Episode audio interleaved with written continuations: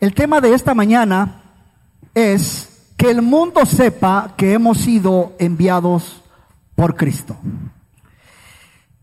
La razón del por qué este tema, hermanos, es porque hay una urgencia de que Cristo hoy más que nunca sea glorificado en todas las esferas de este mundo caído. Si bien es cierto, sabemos que por un lado Cristo como, como juez gobierna, amén.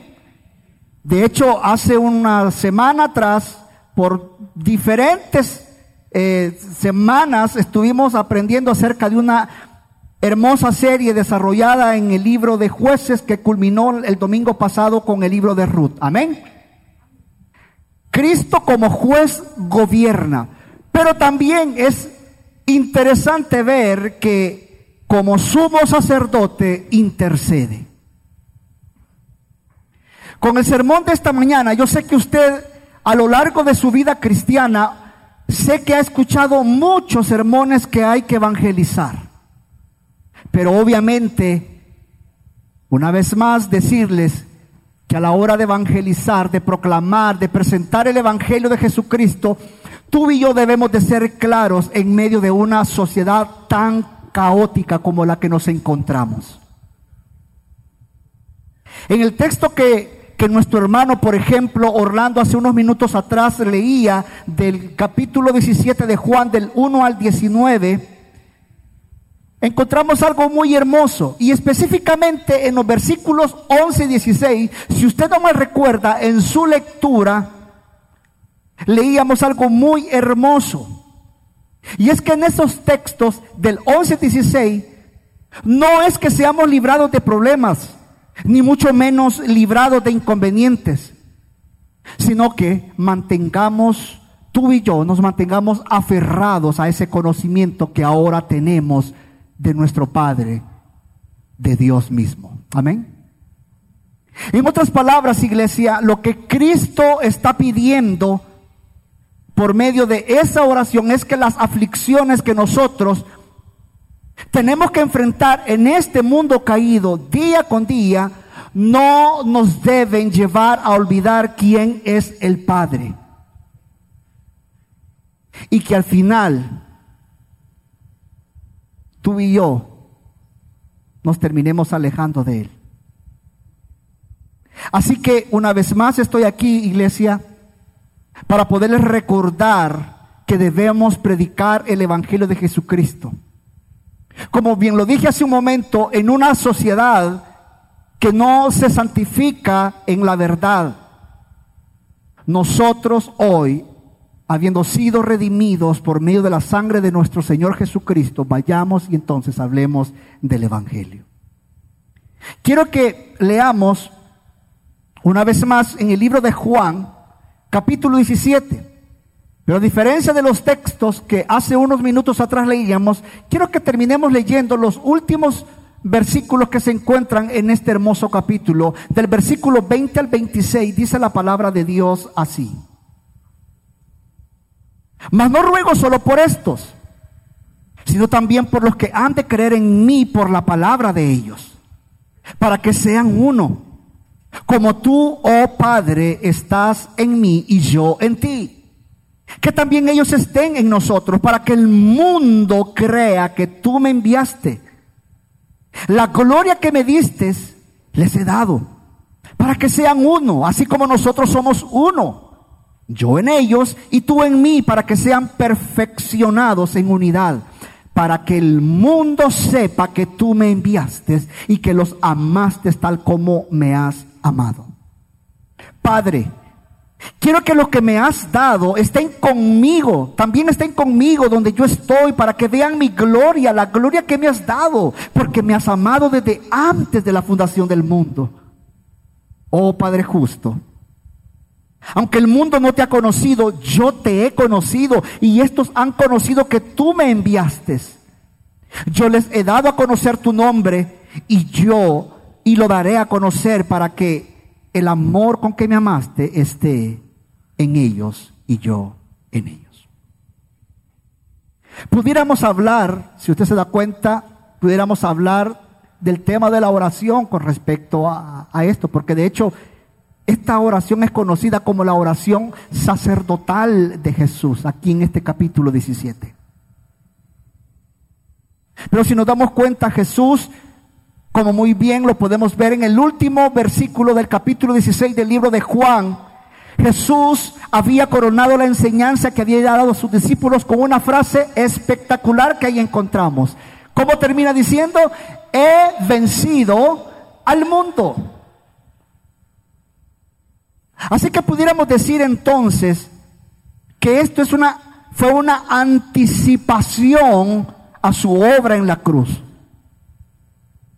Porque si vemos, iglesia, a lo largo de su ministerio, es interesante ver que la obra de Jesús fue hecha en obediencia a la voluntad del Padre.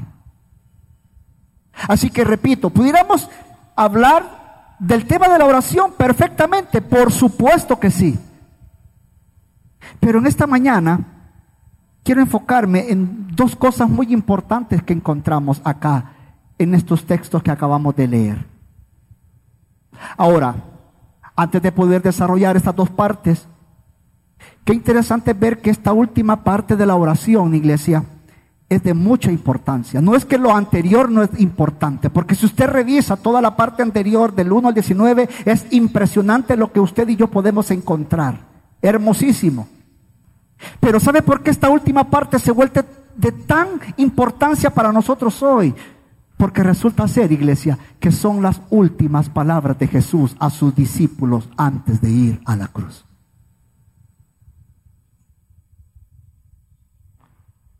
Si usted se da cuenta de una preocupación por su glorificación, como lo vemos de los versículos 1 al 5, Luego pasa una protección y unidad por sus discípulos, del 11, del 6 al 19. Pero qué interesante que en estos textos del 20 al 26, qué hermoso es poder ver que Él vuelve a considerar a un mundo que todavía está sin conocerle.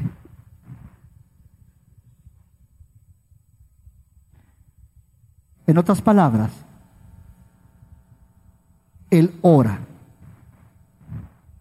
Ora por los que habrían de creer. Ora por el ministerio de los discípulos. Pero también ora por la iglesia universal.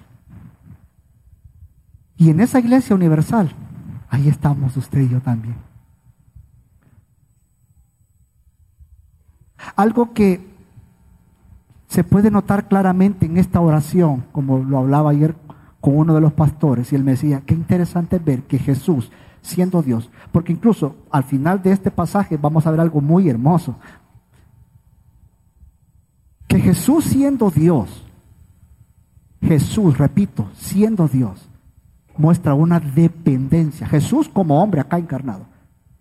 Jesús muestra una total dependencia a su Padre. Así que Si a usted en algún momento, y a estas alturas todavía, usted se ha preguntado por qué ora, aquí hay un ejemplo muy claro. Oramos por una total dependencia en Cristo, en Dios nuestro Padre. Porque es lo que vemos acá. Así que Jesús, una vez más vemos que termina esta oración orando por aquellos que habrían de creer en el ministerio de sus discípulos y de aquellos que también iban a proclamar el Evangelio de Jesús. Ahora, ¿por qué digo esto? Porque es interesante ver que nosotros llegamos a ser cristianos, iglesia, porque el Hijo nos revela quién es el Padre. Si hay algo bien hermoso que podemos ver es que Cristo nos muestra quién es Dios realmente. Y que aquellos que reciben esa revelación por medio de la fe son los que en verdad, son los que verdaderamente pertenecen a Cristo. Ahora, diciendo esto, sí quiero entrar en detalle al texto de esta mañana, porque hay dos detalles muy importantes aquí con respecto al clamor de Jesús. Número uno, que el mundo crea. Y número dos, que sean uno en Cristo, así como el Padre y el Hijo uno. Así que es mi oración, es mi deseo poder convencerte esta mañana de que así como estamos unidos a Dios por medio de Cristo, lo mostremos al mundo para que crean en su Evangelio. El texto de esta mañana, para una mejor comprensión, por decirlo así, lo he partido en dos partes. La primera de ellas lo vemos claramente del 20 al 23, donde hay una fuerte fuego sobre la unidad de los creyentes. Dice la palabra de Dios al inicio del texto, mas no ruego solamente por esto. Vea qué interesante porque es decir que Jesús rogó también por todos los que creerían en Él. Que gracias a la predicación de todos los discípulos en el futuro, no solamente por aquellos once apóstoles, sino también por todos aquellos que incluso luego de su ascensión, iglesia, iban a predicar el Evangelio hasta el día de hoy.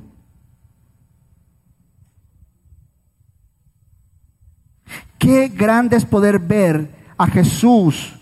Maravilloso ver a Jesús aquí con el deseo de que también todos le conozcan. Que por la influencia de sus discípulos y por la comunicación de la palabra sean parte de la gran unidad con el nuevo pueblo de Dios. Ahora bien, al inicio de este texto también hay otro detalle muy importante. Porque si usted se da cuenta, dice, por la palabra de ellos.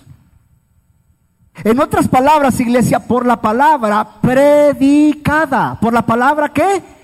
Predicada. Y es que usted va a recordar que la misma Biblia dice que la fe viene por él oír. Amén. ¿Sabes qué hay aquí, iglesia, eh, al inicio de esta oración? A un Jesús hablando con su Padre. A un Jesús rogando por sus discípulos y por nosotros. ¿Por qué, pastor? Porque resulta ser que siglos más tarde vendríamos a Él. Por lo tanto, aquí hay un llamado para ti y para mí. Porque entonces lo mismo estamos llamados hoy nosotros a hacer. Y mira qué hermoso, que mira qué tierno y conmovedor pensar que hace más de dos mil años, iglesia, hace más de dos mil años, en el jardín del Getsemaní, el Señor Jesucristo se recordó de nosotros previo a la noche que iba a ser el día en que iba a ser crucificado. Se acordó de ti y se acordó de mí.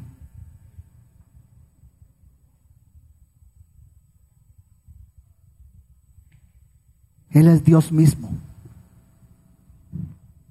Él lo sabía todo, iglesia. Él nos conocía por nombre. Y en esa oración en esas últimas palabras, Él se acordó de ti y se acordó de mí. Por eso es que algo que podemos ver y aprender acá es que así como el anhelo de Jesucristo es que el mundo crea tu pasión, mi pasión, también debiera ser que muchos se conviertan a Él. Lastimosamente, cuando nosotros como cristianos recién comenzamos a caminar con Cristo,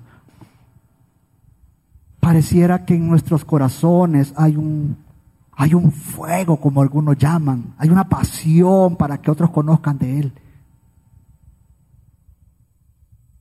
Pero qué triste es poder ver que pasa el tiempo y que estamos tan sumergidos en los quehaceres de la vida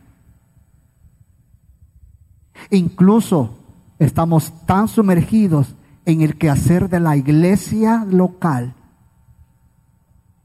Incluso estamos tan sumergidos en el quehacer del ministerio en el cual Dios nos tiene que olvidamos esto tan hermoso. Que fácilmente perdemos ese entusiasmo del primer amor de poder proclamar el Evangelio. Fácilmente olvidamos cuál es la razón por la que hacemos la obra. Iglesia, su pasión por los perdidos, por como lo vemos acá en este texto, también debe ser tuya, también debe ser mía. Pero si nos damos cuenta, el texto continúa.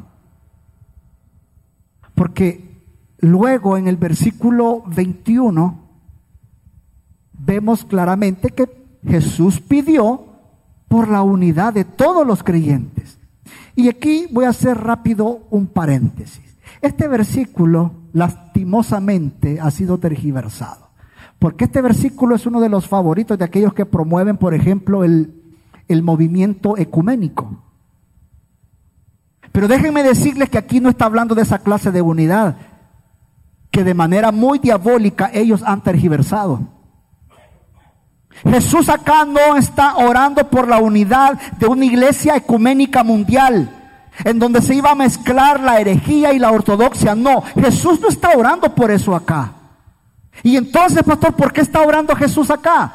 Bueno, él estaba orando por una unidad de amor y de obediencia a Dios y a su palabra.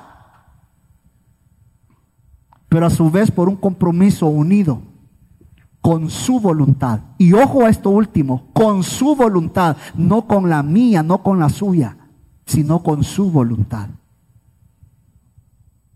Es por eso que esta unidad espiritual, porque es espiritual, ha de manifestarse en la iglesia. ¿Y a dónde? Con el cuerpo de Cristo, del cual tú y yo somos parte. ¿Pero por qué? Porque resulta ser que sin una unión con Jesús y con el Padre, los cristianos, tú y yo no podemos hacer absolutamente nada. Por eso es que la meta de nuestras vidas, iglesia, es hacer la voluntad del Padre. Por eso es la unión de nosotros como discípulos de Cristo, haciendo la voluntad del Padre. Porque haciendo la voluntad del Padre resulta ser que dará resultado que la gente, el mundo, crea en Dios.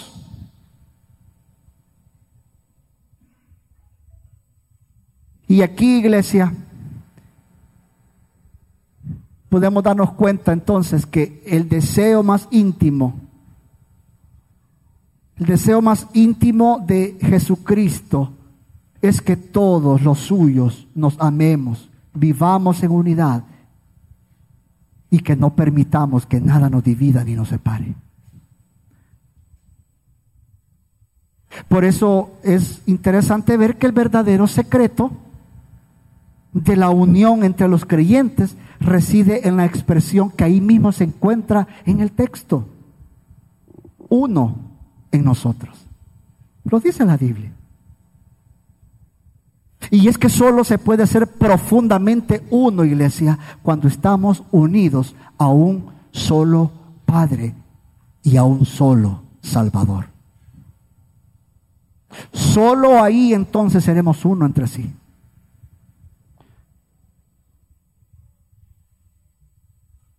Iglesia, Dios ya hizo la obra. Dios ya hizo la obra. Somos un solo cuerpo en Cristo, pues estamos unidos por la fe. Somos uno en Jesucristo, por lo tanto, practiquemos esta verdad. Y qué maravilloso es ver que Él siendo hijo de Dios, fíjate, Él siendo hijo de Dios, en su omnisciencia, si tú ves, Él veía a los siglos y las generaciones y veía divisiones entre los cristianos. Por eso fue su clamor esa noche que seamos una cosa, tal como el Padre y el Hijo son uno. Ahora, quiero aclarar algo acá, porque esto no significa que no debemos, eh, eh, eh, o mejor dicho, que debemos ser hipócritas y actuar como si las, como si las diferencias no, no, no, no existieran. No, no es mi intención ofenderte con esto que te voy a decir, pero la gente pensante, inteligente, tiene diferencias de opinión. En muchas ocasiones no estamos de acuerdo en absoluto. Obviamente. Pero somos uno en Cristo. De manera que podemos orar juntos y proclamar su nombre juntos.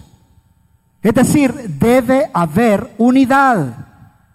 Por eso el texto dice, para que el mundo crea que tú me enviaste. Es que el mundo debe de saber y debe de ver que hemos sido enviados por Cristo para poder presentar su evangelio. Por eso que esta unidad con Cristo hoy en día debe tener un efecto profundo en el mundo que nos ve, iglesia y que incluso también nos aborrece. Porque resulta ser que esa unidad los convencerá de que Jesucristo vino para salvarnos y para que seamos uno.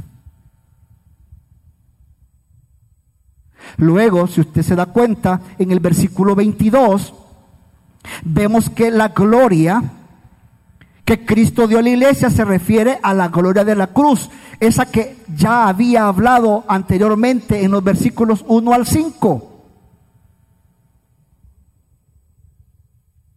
En otras palabras, cuando la iglesia recibe y considera la importancia de la obra salvífica de Jesús, iglesia, es ahí donde estará unida con los propósitos y el plan redentor de Dios. Por eso es interesante notar que la unidad por la que Cristo ruega, mire, es más que una unidad ética.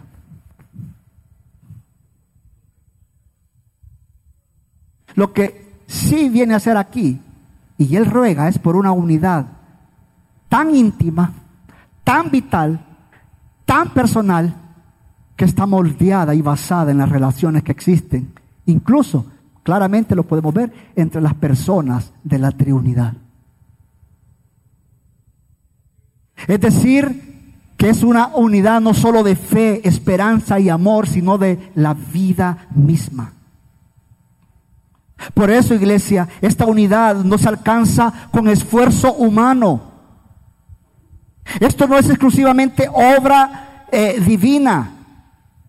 Es de Cristo mismo quien la hace. Él por medio de su muerte, por medio de su resurrección, es que hoy tú y yo estamos unidos a Él y podemos estar unidos al Padre. Es por eso entonces que juntos los creyentes, por eso hoy nosotros constituimos un cuerpo del cual Cristo es la cabeza. Por lo tanto, la iglesia, la iglesia unida por medio de la palabra y el Espíritu, ¿sabe qué entonces va a hacer? Va a ejercer una poderosa influencia en el mundo. Y es que la iglesia, nuestra meta de la unidad de los creyentes entre sí con Dios, lo vemos claramente en estos versículos 23. Que el mundo crea en la misión divina del Hijo. Como dice, conozca que tú me enviaste. pero también que el mundo se dé cuenta de que el amor de Dios por los creyentes es profundo, íntimo y duradero. Igual al amor que tiene a su Hijo. Ahora, ¿qué aprendemos tú y yo de todo esto? ¿Qué podemos aprender? ¿Qué podemos extraer de, de esto? Bueno, que Jesucristo anhela que su pueblo demuestre unidad. En teoría somos uno, un solo cuerpo.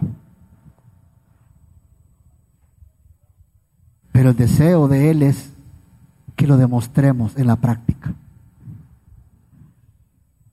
Además, este versículo es una fuerte advertencia incluso con aquellos que promueven divisiones en la iglesia, en la iglesia de Cristo. Iglesia, qué dolor, de verdad, qué dolor para quien causa división. Y que a su vez deba enfrentarse cara a cara con el Maestro. Allí no habrá excusas. El que causa división no es Cristo. El que causa división es Satanás. Satanás es, es quien causa divisiones. Obviamente, todas ellas deshonran a Dios. Por eso es que, mire, como cristianos estamos llamados a ser parte de una unidad que testifica con obras, con obras que sean manifiestas al mundo. Por eso es que el secreto de la unidad práctica y real entre el pueblo de Dios es la frase que encontramos acá. Yo en ellos. Y esto es lo mismo que dice ya años, muchos años más adelante el apóstol Pablo, específicamente en Gálatas capítulo 2. Específico, es idéntico. Porque resulta ser que Cristo mora en el corazón de sus hijos. Así que cuando un cristiano, escuche, cuando un cristiano reconoce que Cristo vive en su corazón, ¿sabe qué hace? Empieza a buscar la unidad de los verdaderos cristianos, no de los que dividen. Cuando tú como pueblo de Dios, cuando tú te amas y se respetan, no es porque estés en un todo de acuerdo, sino porque Cristo mora en tu ser, en tu interior. Por eso no permitas que las tonterías te dividan. Si el color de la pared está bien o no está bien, si hay poca iluminación o no hay mucha iluminación.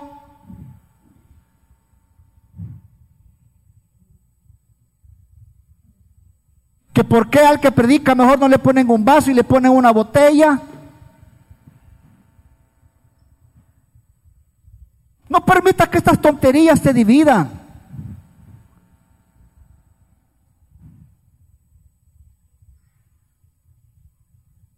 Que si los servidores deben de usar mejor un color diferente de camisa, que por qué hay libros en el pasillo, por qué están vendiendo la palabra de Dios. No permitas que esas tonterías te dividan.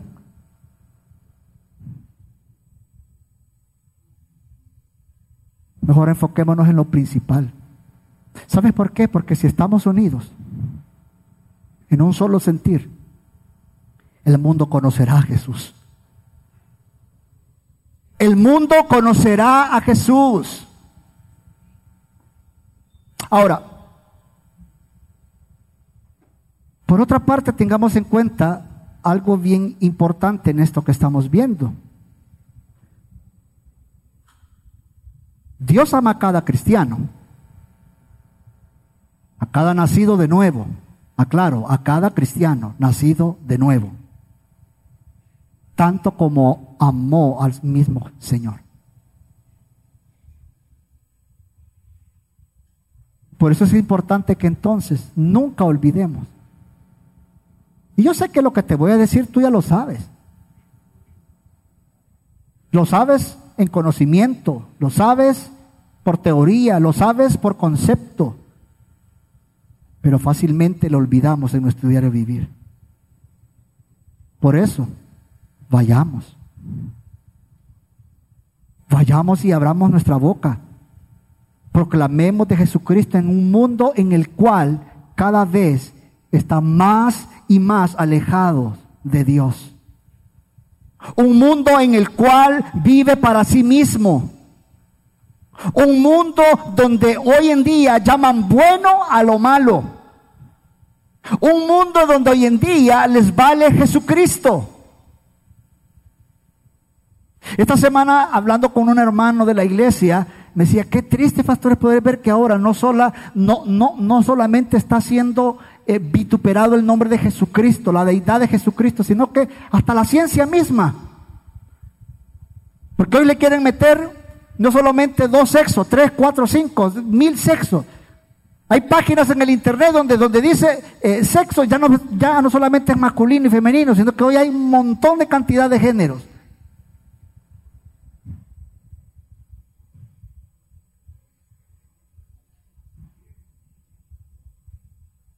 Y tú enfocándote más en el color de la pared que proclamar el Evangelio de Jesucristo.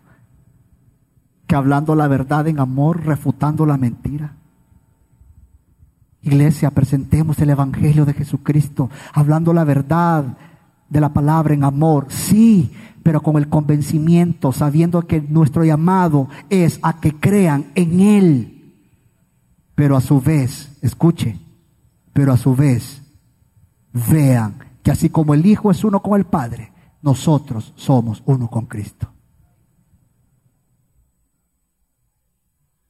Lo que te voy a decir a continuación es para que tú reflexiones y te quedes con esto en tu corazón.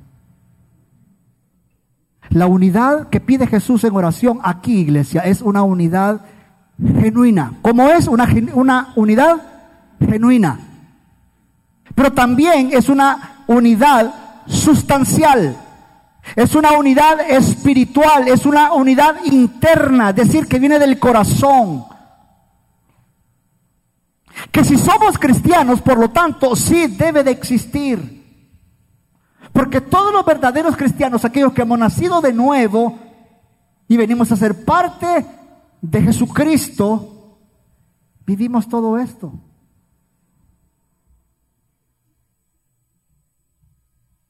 Es cierto, las divisiones de los mundanos, ¿sabías tú que duran poco? Porque se arreglan con dinero, con canjes, con convenios. Hagamos esto. Ah, está bueno, démosle pues. Si no veamos mandatarios con otros mandatarios dándose la mano en lugares y en el interior odiándose uno al otro.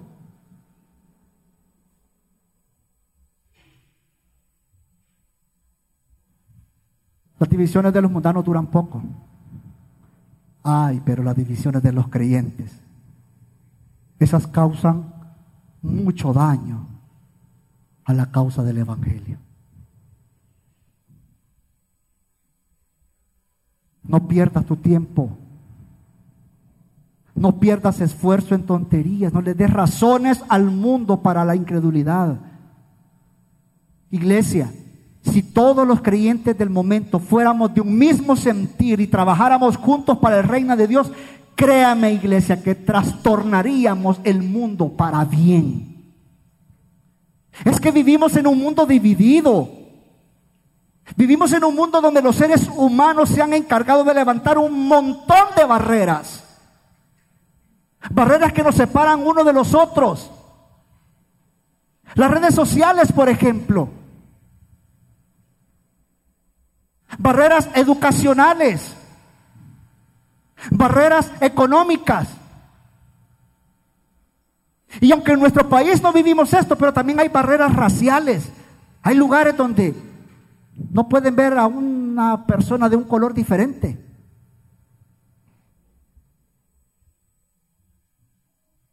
Pero mira, iglesia, escucha esto. Porque eso es precisamente lo que hace la unidad de los creyentes.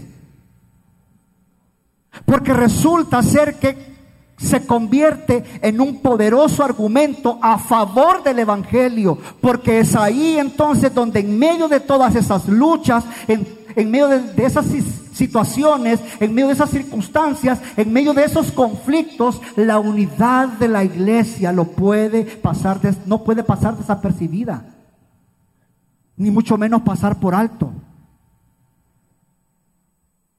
Porque es ante todo eso que acabo de mencionar es donde la iglesia debe levantarse.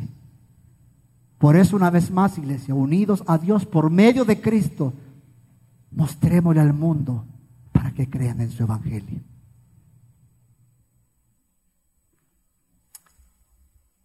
Y ya para terminar, en segundo lugar, de los versículos 24 al 26, algo que podemos ver aquí claramente son promesas promesas futuras de Dios para el creyente. Mira,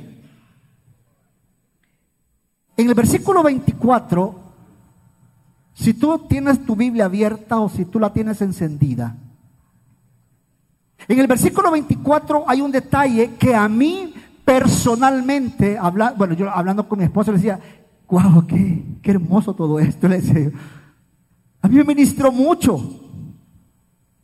Me ministró mucho. Porque claramente vemos el futuro que nos espera. Y es un futuro glorioso. Y es que una vez más vemos, iglesia, el más íntimo deseo de Jesucristo es que todos los suyos, todos los suyos nos amemos, que vivamos en unidad y que no permitamos que nada nos divida ni nos separe. Por eso es que si tú ves el verdadero secreto de la unión entre los creyentes, reside en la expresión que se encuentra ahí, uno en nosotros. Y es que mira iglesia, solo se puede ser profundamente uno cuando estamos unidos a un solo Padre y a un solo Salvador. Por eso es hermoso poder notar, hermanos, esto glorioso que vemos en estos últimos textos acá. Es impresionante el poder ver lo que podemos disfrutar de esas hermosas promesas que están deparadas para nosotros.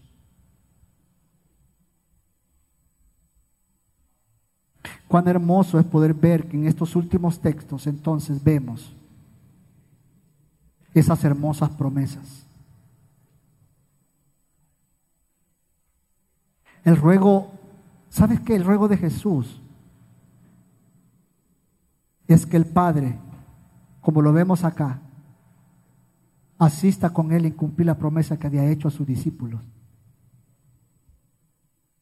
Pues resulta ser que esa misma promesa que Jesús había hecho o que había pedido para que se realizara en sus discípulos, lo hace también para con nosotros. Porque Él pide entonces que se extienda a nosotros. Y aquí, iglesia, una vez más. Yo no sé si tú te logras visualizar en esta última parte, pero ahí estamos incluidos tú y yo. Y aquí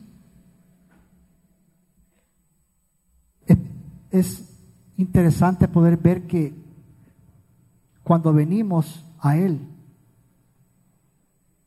cuando venimos a Cristo Jesús, nosotros nos convertimos en un obsequio del Padre al Hijo.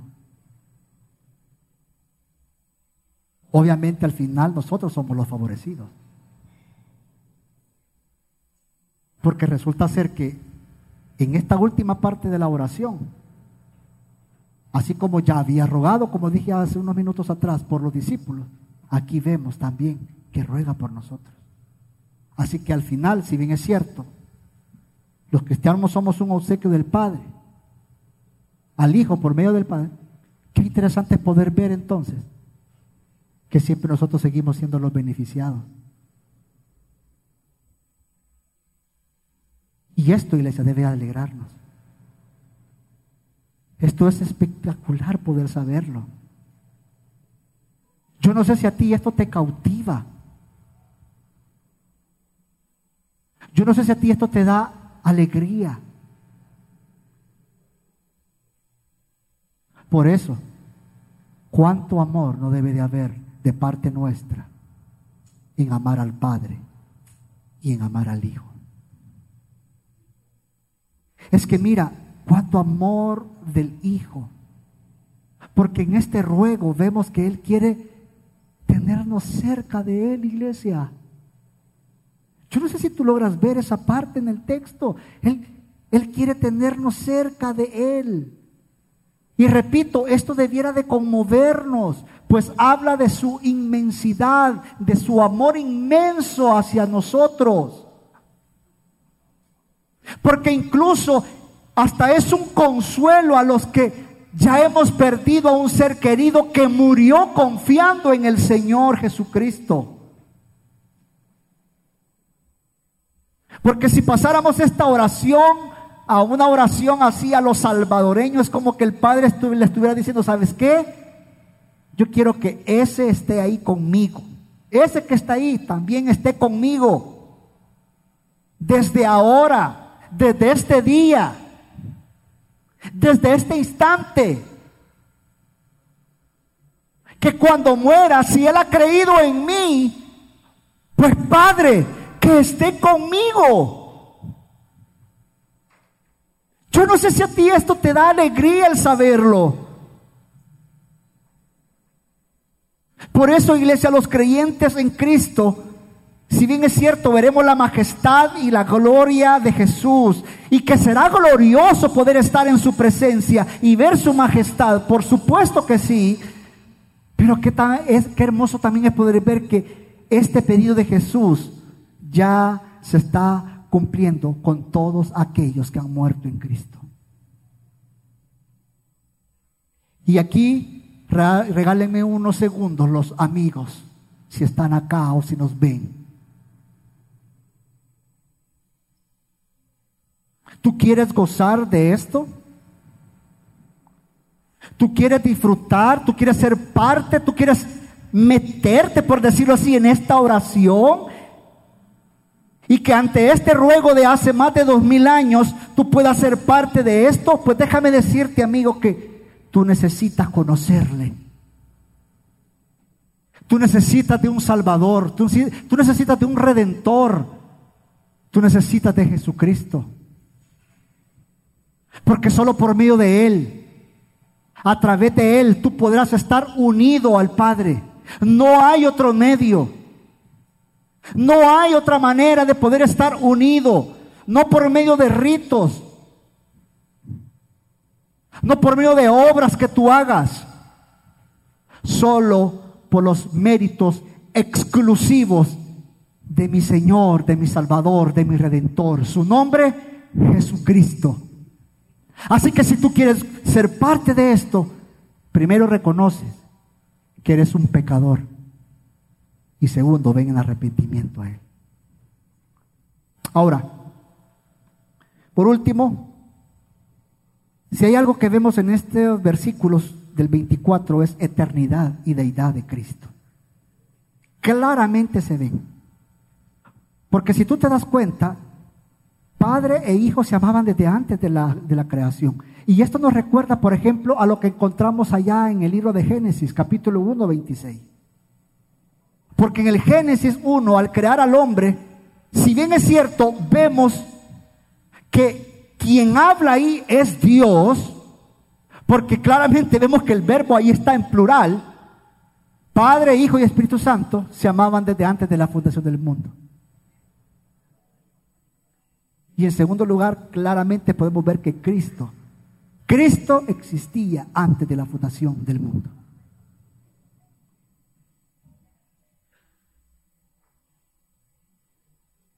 Por eso es que, ya para terminar una más, una vez más vemos esa hermosa, esa hermosa y preciosa, maravillosa unidad que había con su Padre. ¿Sabías tú que tan seguro y tan confiado y convencido estaba que la petición iba a ser escuchada por su Padre? Si tú te das cuenta, en el versículo 25 dice, Padre justo. Si nos damos cuenta, excluye al mundo. Porque ahí dice el texto, no lo ha conocido. Es por eso que en consecuencia no forman parte de aquella unidad final. Pero qué hermoso es poder ver que ahí mismo, si tú te das cuenta en el versículo 25, incluye a quienes han llegado a conocerlo mediante el conocimiento que Cristo tiene, pero que a la vez imparte. Padre justo, es decir, que porque el Padre justo viene entonces a recordarle que todos los méritos de la redención de Él como hijo serían dados a la vida y corazón de los que se habían sido dados ya por su Padre. Y que aunque el mundo no le había reconocido, estos que estaban ahí, hablando de los discípulos, iglesia, sí le habían conocido, sí le habían reconocido. Por eso es interesante ver que las peticiones de Jesús a favor de los creyentes siguen siendo las mismas hoy en día. ¿Cuáles, pastor? Perseveración, santificación, unidad, pero también participación en la gloria de Jesús. ¿Te gozas de esto, iglesia? Porque yo sí me gozo al ver esto. Y es hermoso el poder ver que Jesucristo entonces aquí hace referencia al mundo, a sí mismo y a los creyentes. Porque como dije hace un momento, el mundo dice, no te ha conocido. Y es que algo que usted y yo no debemos de olvidar, iglesia, es que el mundo es ignorante en cuanto al Padre. Es decir, que nada más tiene referencia de Dios. El mundo ha oído hablar de Dios. Sí, por supuesto que sí pero muy pocos le conocen en forma personal. Por eso vemos que la frase yo te he conocido recuerda que Jesucristo está hablando con su Padre. Jesucristo está hablando con su Padre en una íntima comunicación. El Hijo conoce al Padre y lo conoce en profundidad. La pregunta es, ¿tú le conoces también? así como el Hijo conoce al Padre?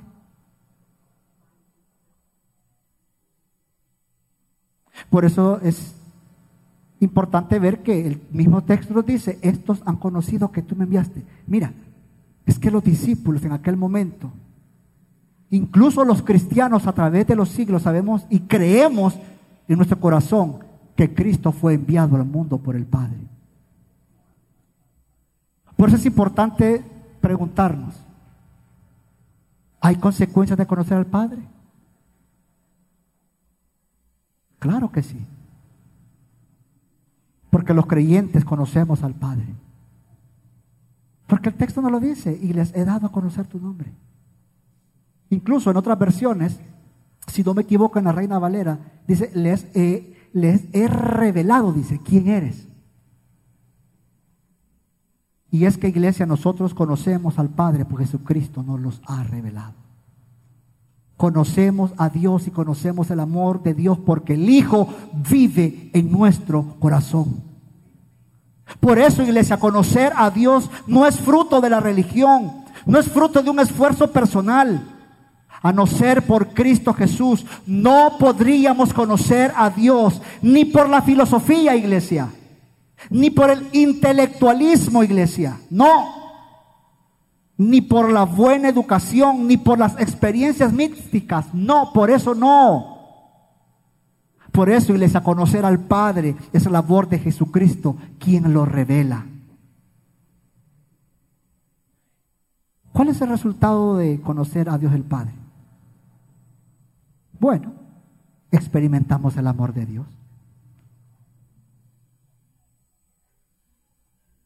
Lo experimentamos. Por eso Romanos 5:5 5 dice, y la esperanza no desilusiona, porque el amor de Dios ha sido derramado en nuestros corazones por medio del Espíritu Santo que nos fue dado.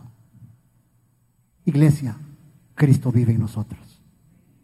Es por eso que conocer a Dios es ser hecho templo de Dios, porque ahí mora el Espíritu Santo. El creyente en Cristo, por lo tanto, ama a los demás cristianos, pero también ama al perdido. Dios el Padre mora en Jesucristo. Y Jesucristo mora en nosotros. Y porque Cristo mora en nuestro corazón, iglesia, tú y yo podemos estar convencidos que somos cristianos. Porque así como el Padre está unido con el Hijo, todos los cristianos verdaderos estamos unidos entre sí, porque Cristo vive en el corazón de ellos. Por eso el que es cristiano se distingue de los demás, pues el amor del Padre está en él. Y lo vemos en el versículo 26. Por eso es que todo cristiano tiene en vista un solo fin. Y es el mismo fin que Jesús tenía. Glorificar a Dios en la tierra y terminar la obra que Dios le había encomendado. Así que iglesia, gracias sobre gracia por todo esto, unidos a Dios por medio de Cristo, mostrémosle al mundo para que crean en su evangelio. Amén.